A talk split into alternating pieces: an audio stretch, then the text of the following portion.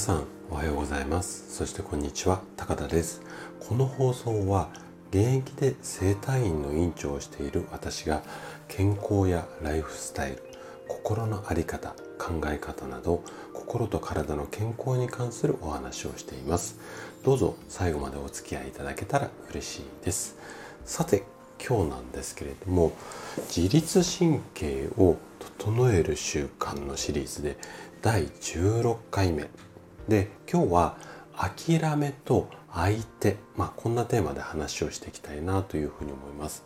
で毎日のちょっとした習慣これをねこう意識もしくは変化させるだけで自律神経が整いやすくなって心だったり体が元気になります。今日もそんなヒントを2つほど紹介していきたいなというふうに思います。まず1つ目のヒントなんですけども認めてもらえないなら諦めちゃいましょうよ。まあ、こんな話をしていきます。で2つ目2つ目はですね人と会う時には相手のことを考える、まあ、こんな話をしていこうかなというふうに思います。で今日もできるだけこう分かりやすく話をするつもりなんですけどももし疑問質問などありましたらお気軽にコメントもしくはレターをいただければ嬉しいです。はい、それじゃあね早速本題に入っていきましょうか。まず1つ目の、まあ、テーマである認めてもらえないなら諦めちゃおうよ、まあ、こんな話からいきますね。で家族だったり友人そしてまあ会社の上司みたいな方にこう認められたいけど認めてもらえない。これねどんな方でもこう一度や二度もしくは今もそうだっていう方もいらっしゃるかもしれないんですけども、まあ、こういった悩みって非常に多いと思うんですよね。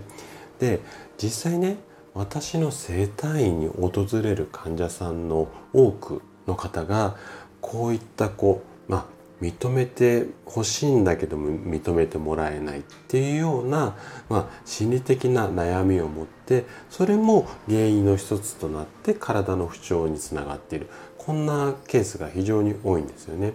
でこの苦しい悩みから抜け出す方法。これねいろんな考え方があると思うんですが個人的な考え方なんだけどもおそらくこれ間違ってないと思います。もうね方法一つしかなくってそれはね諦めることなんですよ。で認められたいけど認めてもらえない。こういうふうに悩む方っていうのはそれをバネにして頑張るよ。まあこういうふうにこう、うん、鼓舞するようなことをこう、うん、な何のかな言うような書籍であったりだとかあとはネットの記事とかもあるんですけどもおそらくもうそんなことっていうのは自分なりにもチャレンジしてると思うんですよね。でそのチャレンジに残念ながら敗れてしまって意気消沈している、まあ、そんな状態だと思うんですよ。でこのような、うん、状態のところを自律神経という視点から表現すると交感神経と副交感神経この両方がもうダウンしてしまってでこの両方がダウンすることによって体の中のエネルギーがゼロに近い状態こんな風にもう身も心もボロボロですよっていう状態になってる。まあ自律神経の視点からいうふうに表現するとこんな状態だと思うんですよね。でそんな時に必要な考え方っていうのはもうこう考えるようにしてみてください。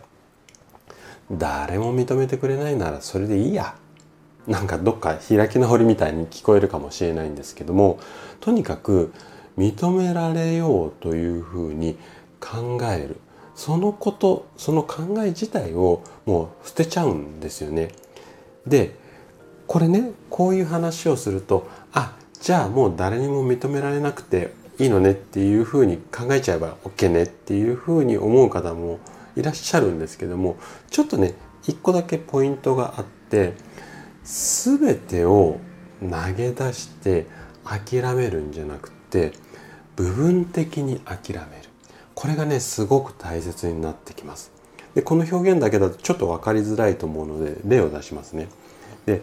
例えば上司に認められたいですよっていう願望をあなたが持ってたとするじゃないですか。でその状態の時に認めてもらえないで諦める。こういった流れになった時にもし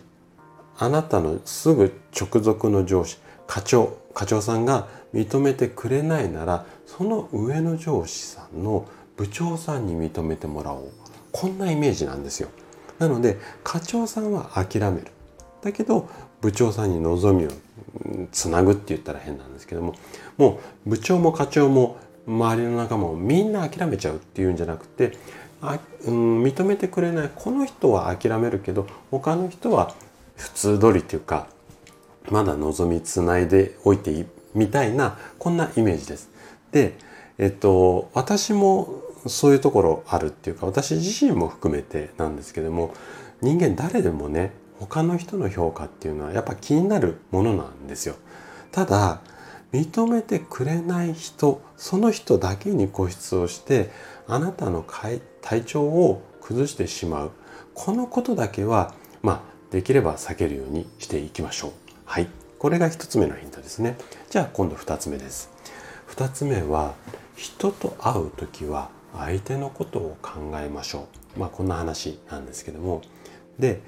人間は誰でも今日は調子悪いなっていう日あります。実際私も、ああ、今日なんかちょっと調子悪いなっていう日あります。あの、結構多いです。はい。で、そんな時に、例えば人と会う予定が入っていると、今日は調子が悪いんで、ちょっと、うん、スケジュール変えてもらえませんかっていうわけにはいかないですよね。はい。で、こんな時におすすめしたい方法っていうのがあるんですよ。これね、どういう方法かっていうと、相手の状況を考えるこういったことをするようにするといいんですね。で例えばあと私の私が調子悪いとするじゃないですか。で、うん、でもその調子悪い朝なんだけどもその日、うんと、患者さんの予約がたくさん入ってるとするじゃないですか。でそういったケースの場合例えば今の時期だったら暑い中だとかあとは天気悪い日大雨の時にわざわざ電車に乗って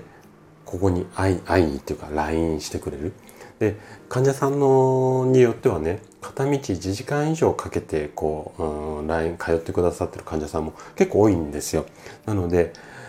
わざわざ電車に乗ってきてくれるっていう、まあ、患者さんのその大変さですよね。こういったこととか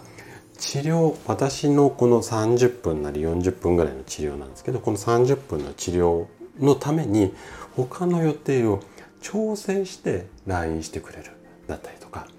私に体をほぐしてもらうそのことを楽しみに、まあ、1週間頑張ってくださってるとか要は相手のことを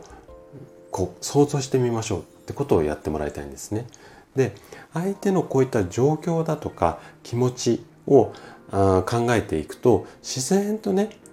調子が悪いって言ってられないなだとか今朝嫌なことがあっても引きずっていられないよなこんな思いをして私に会いに来るっていうか LINE してくれるんだからっていうふうに気持ちが変わっていくっていうか考えが変わってくるんですね。そうなってきたらもう閉めたもんなんですよ。嫌だなって思ってたのが笑顔になってで元気がいい挨拶ができるようになってきます。で、こういうふうに変化しちゃえば、もう自律神経さんも大喜びですよね。なので、ちょっと調子が悪いなって感じた日には、ぜひちょっとその日の、まあ、予定であったりとか、その会う人だったりとか、とにかく相手のこと、この辺りを考えるようにしてみてください。はい。ということで、今回は諦めと相手について話をさせていただきました。最後まで聞いていただいたあなたがですね自律神経を整える習慣を身につけることで快適な毎日を過ごせるようになります。今日の2つがねあなたのヒントになれば嬉しいです。それでは今日も素敵な一日をお過ごしください。最後まで聞いていただきありがとうございました。